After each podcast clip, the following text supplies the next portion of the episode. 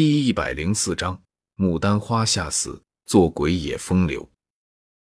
不过，哪怕这些药粉并不是由小医仙出产的，也差不多够用了。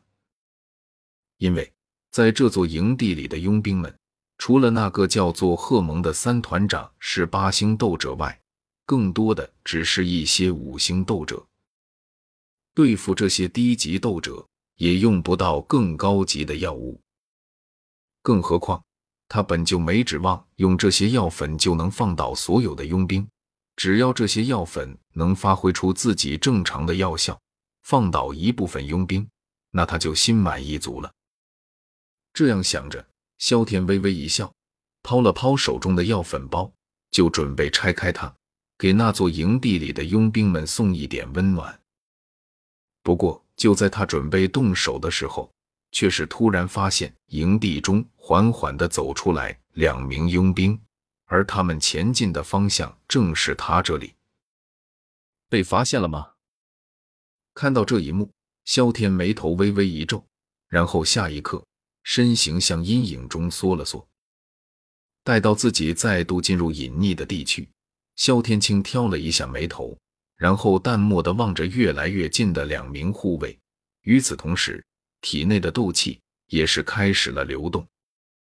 虽然他不知道为何自己还没有行动，这两个佣兵就过来了，但是为了不彻底暴露自己的踪迹，他也只能是提前行动了。而就在萧天的注视中，那两名佣兵来到了他所在的树下，然后忽然的停了下来，四处望了望，那两名佣兵掏出了家伙，小解了起来。瞧得两人的举动，萧天心里松了一口气的同时。也是不由得低声骂了一句：“亏他还以为自己暴露了，都准备提前发动行动了呢。谁成想，这两个来他这边竟然只是为了到这边来小姐。这戏剧的一幕，简直是让他有种想要杀人的冲动。而就在萧天心中不停咒骂那两个佣兵的时候，那两名佣兵却是有了新的动作。”只见一名佣兵边小解着，却是忽然满嘴粗话的骂了起来：“啧，那娘们实在太风骚了，那大屁股看上去就像把他按在地上给干了。小声点吧你，那娘们可是三团长的禁卵，你敢对她做出格的事，三团长会直接把你丢去喂狼。”见状，另外一名身穿蓝衣的佣兵忍不住小心的提醒了起来。俗话说得好，隔墙有耳。虽然他也认为那个叫蓝夫人的女人很勾人、很骚，不过毕竟对方是他们三团长喜欢的女人，他们这些做属下的贸然非议，传出去了终究不好。看到自己同伴那胆小的样子，之前说话的那个佣兵不屑地啐了一口。不过他不屑的却不是自己的同伴，而是他口中那个所谓三团长的锦衣。七，一个烂货而已。上次我还看见他被二团长给上了呢。不过看来他没敢对三团长说这事。嘿嘿，他承认他们的三团长很喜欢对方，但是如果有机会能勾搭上对方的话，那他也不介意和自己的三团长做一个连襟兄弟。毕竟，牡丹花下死，做鬼也风流。至于说那个女人会不会告发他，呵，有对方和二团长有染这个把柄在手，谅那个女人也不敢多说什么。注意到自己同伴的眼神，好歹也和对方同事了这么多年，蓝衣佣兵如何不知道对方的想法？不外乎就是想用这件事情去威胁那个叫做蓝夫人的女人，然后好和对方来一场鱼水之欢。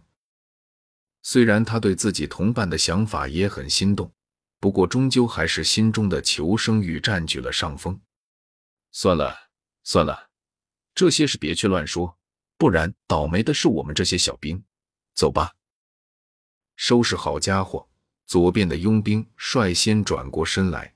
就准备返回营地，不过就在这时，他的面前却是忽然闪过一道黑影，然后还没等他反应过来，就感觉到自己的喉咙处便是传来一阵剧痛，紧接着他的意识就迅速的模糊了起来。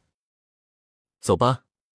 另外一名佣兵缩了一阵后，方才转过身来。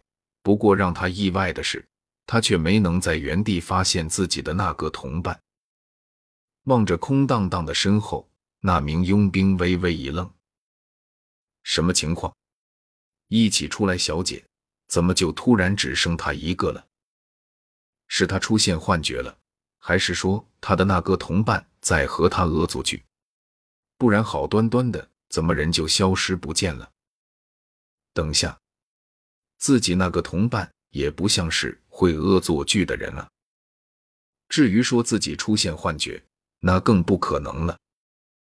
好歹也是六星斗者，他自己的身体他还是了解的，好端端的不可能会出现幻觉的情况。那么，答案就只有一个：他的同伴发生不测了。再结合最近狼头佣兵团里发生的事情，这名佣兵最后得出了答案：这座营地里很可能已经潜入敌人了。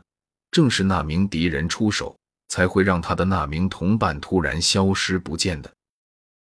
而如果他没猜错的话，那名敌人应该就是那个据说已经猎杀了他们狼头佣兵团几十名成员的萧姓少年了。想到这里。这名佣兵长大了嘴巴，就欲大喊出声。毕竟萧天可是能和和他们狼头佣兵团少团长打得平手的天才少年，而且据最新的消息，佣兵团里甚至有几个七星斗者级别的斗者都栽在了对方的手里。他只不过是一个普普通通的六星斗者，连自己佣兵团里。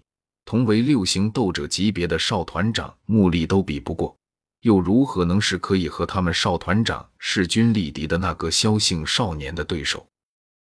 与其因为贪心而死在对方的手上，还不如直接通知所有人，这样既能让自己脱离危险，也能有机会大赚一笔。他就不信了，这么多人一起上，那个叫做萧天的少年还能活下来？而一旦对方死了，那么作为第一个发现对方踪迹的人，他必定会受到一定的嘉奖。只不过还没等他把球员的话喊出口，下一刻他就感觉自己的喉咙处微微一凉，然后视线就永远的陷入了黑暗之中。